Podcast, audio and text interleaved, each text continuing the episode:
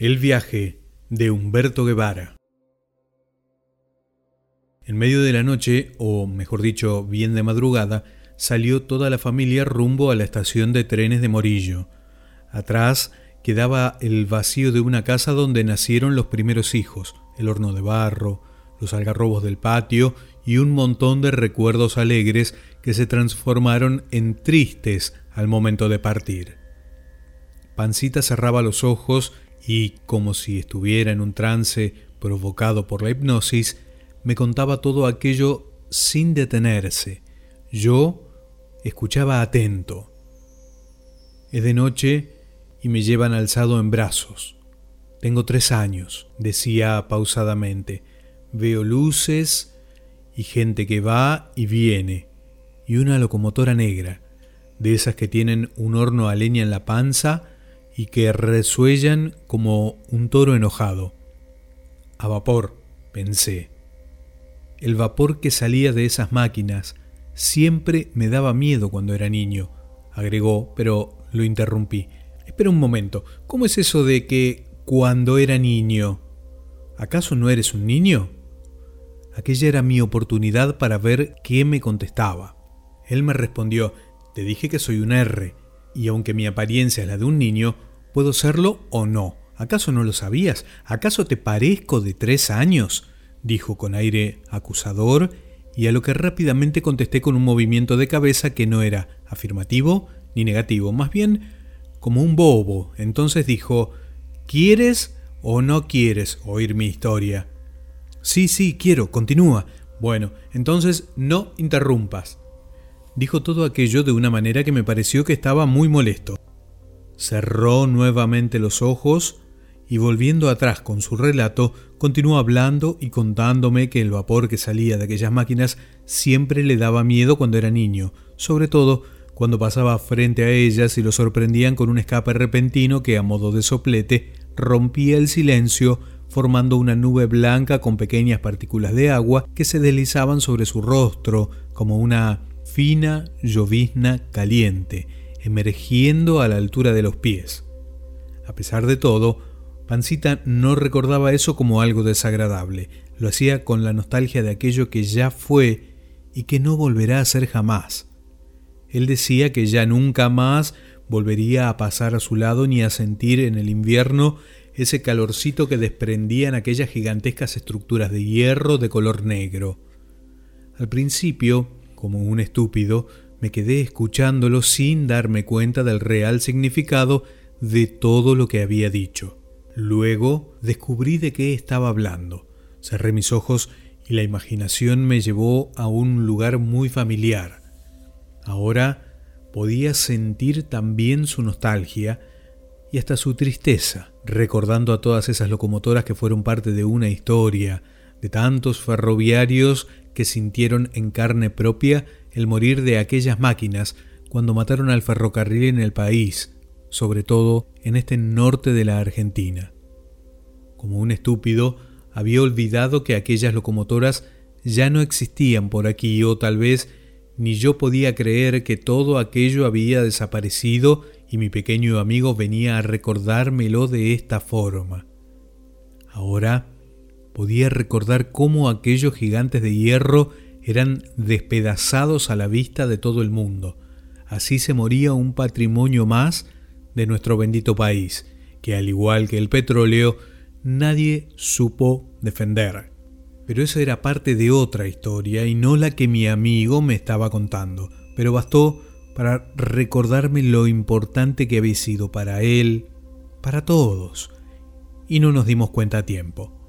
Su relato y la forma de expresarse hacían que por mi mente cruzaran aquellas imágenes como si estuviera frente a una pantalla de cine. El lujo de detalles que ponía en su narración, la claridad con la que recordaba cada cosa a medida que pasaba el tiempo, hacían que yo prestara más atención. Así, con aquella sensación y sin decir más, dejé que siguiera contándome de aquel viaje desde Morillo a un nuevo destino, a un nuevo hogar. Pancita continuaba durmiendo en brazos de quien lo llevaba hasta que el piteo de la locomotora lo despertó repentinamente y pudo ver que estaba dentro de un vagón de pasajeros con toda su familia. Ya había amanecido y el tren estaba a punto de partir. Por el pasillo de aquel coche la gente iba y venía apresurada, cargando sus valijas y otras pertenencias. A través de las ventanillas conversaban en voz alta con los parientes y amigos que parados al otro lado y sobre el terraplén gritaban dando indicaciones de lo que se había cargado. Ellos reían a carcajadas esperando el momento de partida.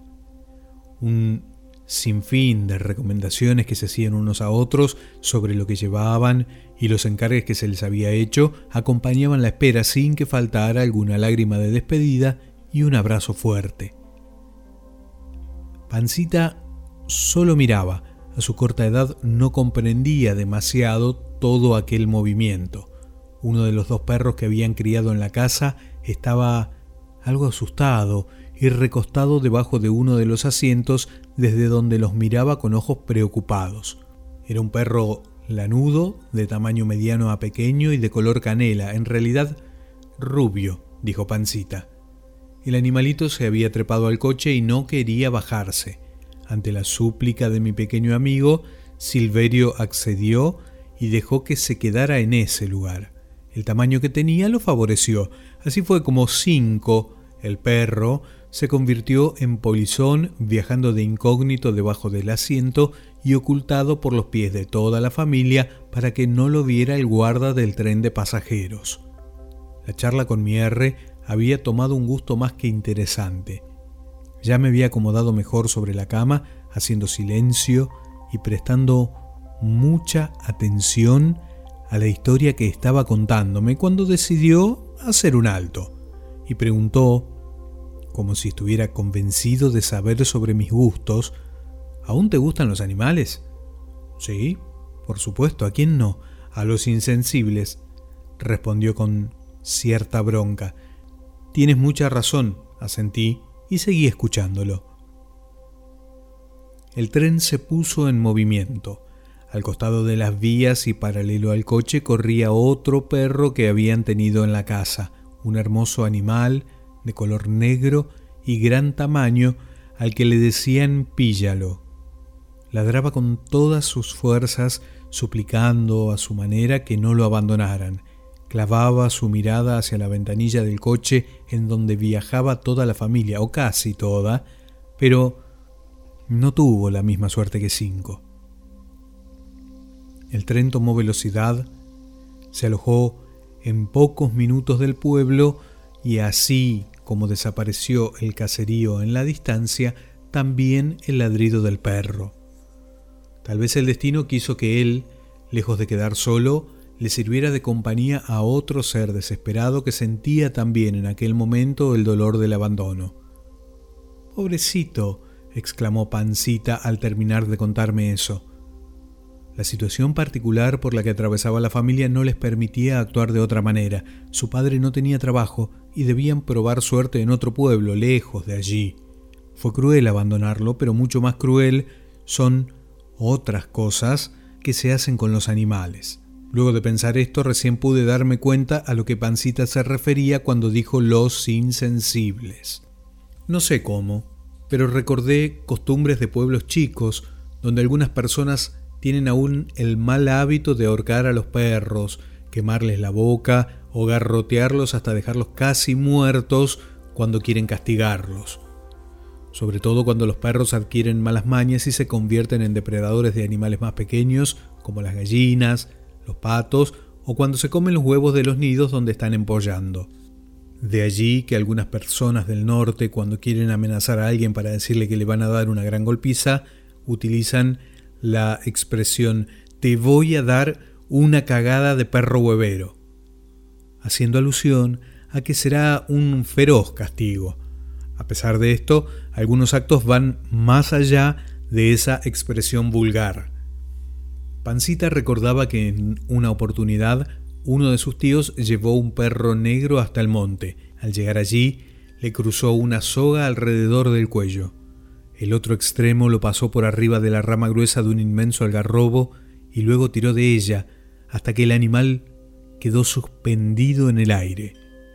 Mientras el perro colgaba del cuello y se retorcía para todos lados queriendo liberarse, los que habían acompañado a su tío aprovechaban para balancearlo y hacerlo chocar contra el tronco del árbol para acelerar la muerte que llegó en pocos minutos.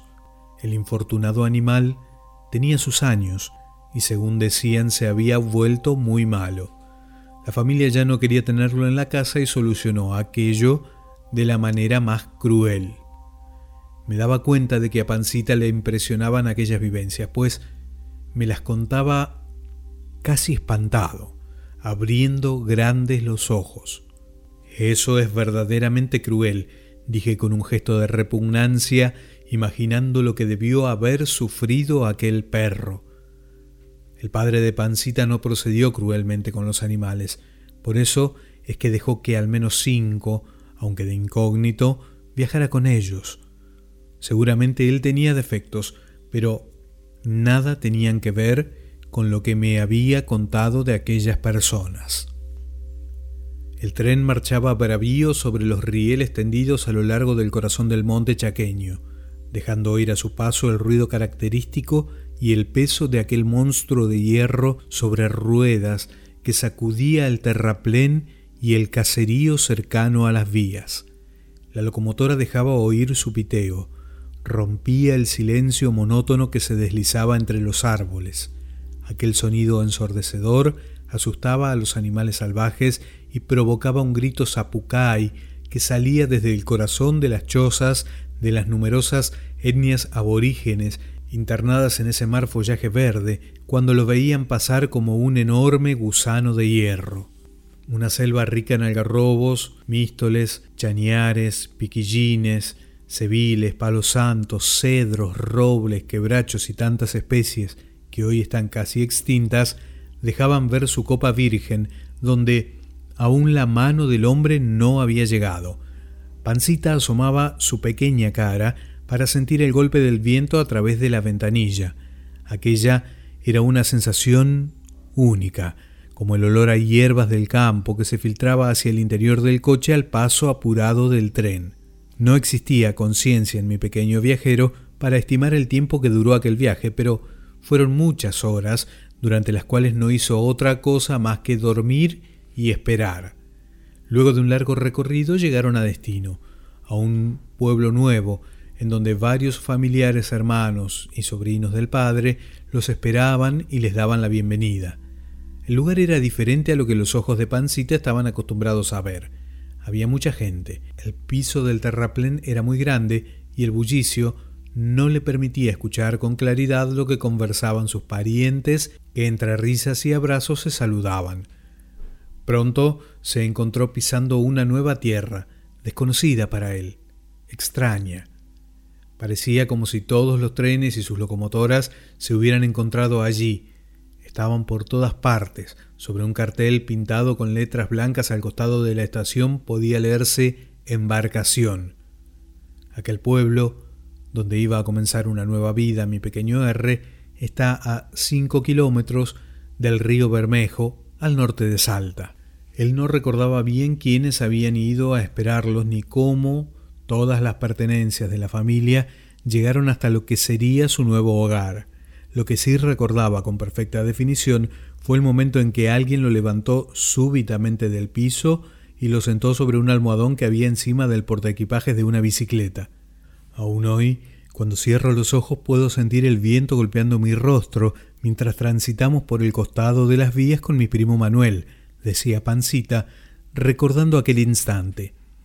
Nunca antes había subido a una bicicleta. Es por eso que mientras hablaba cerraba los ojos, reviviendo el momento que dibujaba una sonrisa de placer que se extendía por toda su cara.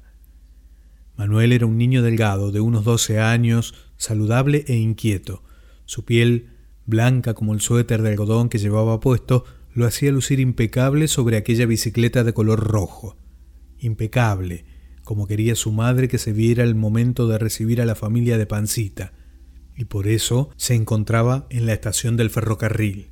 Sin ninguna timidez, Manuel saludó a todos sus parientes, cargó un bolso, levantó a su pequeño primo, lo sentó sobre el portaequipajes de la bicicleta y salió pedaleando por un camino al costado de las vías.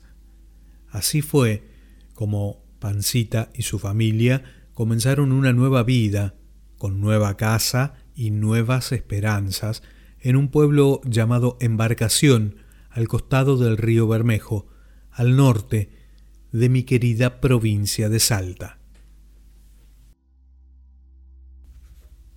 Del libro Pancita, la vida desde los ojos de un niño de Humberto Guevara, El viaje